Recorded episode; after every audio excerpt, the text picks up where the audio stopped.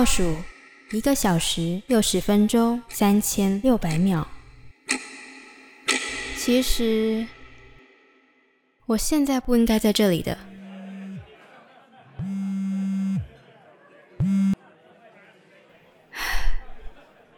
果然。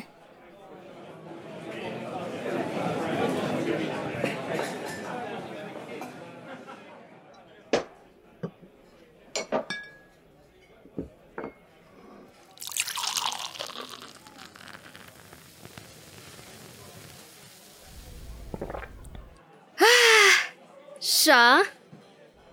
怎么觉得这个样子跟我平常的形象很不搭，是吗？哼，我想也是。我没办法反驳你，因为我也是第一次坐在这个叫皇家啤酒屋的地方，像个德国人似的，大口喝着我不太喜欢的啤酒。我甚至不明白。德国人竟然爱啤酒，爱到帮他办了一个啤酒节。啊，当然，慕尼黑啤酒节的由来并不是那么肤浅，查一下就会知道，最初只是庆祝皇室婚礼的饮酒狂欢，到了今天才慢慢演变成著名的传统文化庆典喽。哎，听我班上的当地人说啊，啤酒在净水技术尚未普及的欧洲。其实是避免传染病的救命水，也不知道是真是假。总之，我不是历史专家，也不学医，但喝酒伤身是基本常识，所以我不相信他。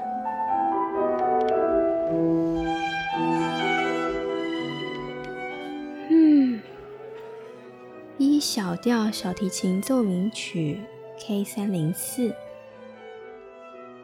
现在播放的这首是莫扎特经历丧母之痛写下的曲子。哼，在这种饮酒作乐、应该开怀大笑的地方播放这首，真不适合。选曲的人啊，也太没 sense 了吧？但也不能怪他，毕竟这也不是谁都会知道的常识。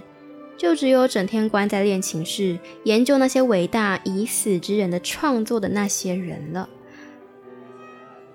哎，酒瓶空了，啊，是时候该离开这里了。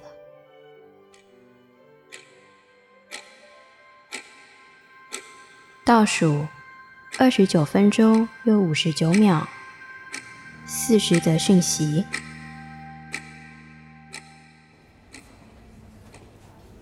这里就是慕尼黑王宫，真美。其实，真要比，我还是喜欢欧洲的宫廷文化。这也是为什么我会学古典音乐，会拉小提琴，会来到德国。想象自己如果换上一套礼服，站在这里拉着小提琴，就像欧洲的贵族。高贵优雅，却活得不快乐，又活不久。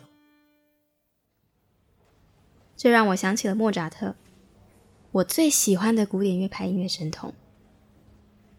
从小出生在音乐世家，他的爸爸也是当时知名的宫廷乐师。不过可惜的是，宫廷乐师在当时的收入并不高。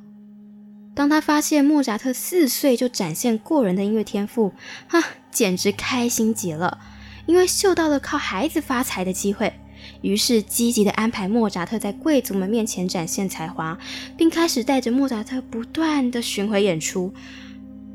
虽然文献上总是说莫扎特有多么热爱音乐，但却没有人知道，在那么小的年纪。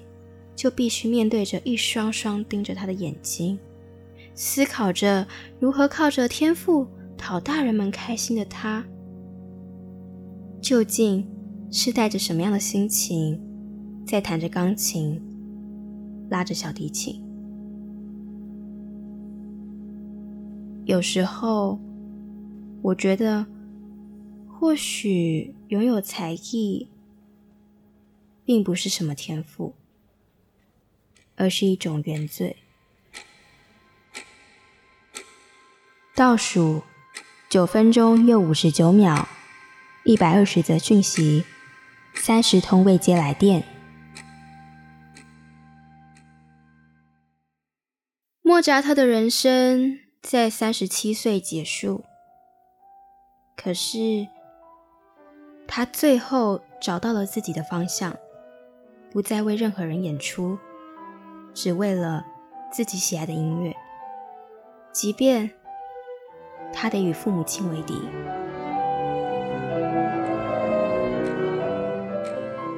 离上场比赛倒数九秒。五，慕尼黑音乐大赛小提琴场三，三年才一次。二，你确定？一，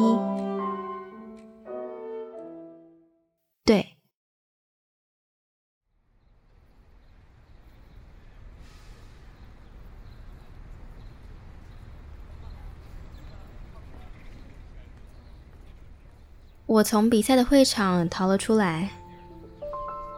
漫无目的的游走在慕尼黑的街上，这是来到德国以后第一次这么轻盈的在路上走着。人们悠闲的在这片土地上生活，开心的笑着，打闹着，亲热着，而我只是静静的看着这一切。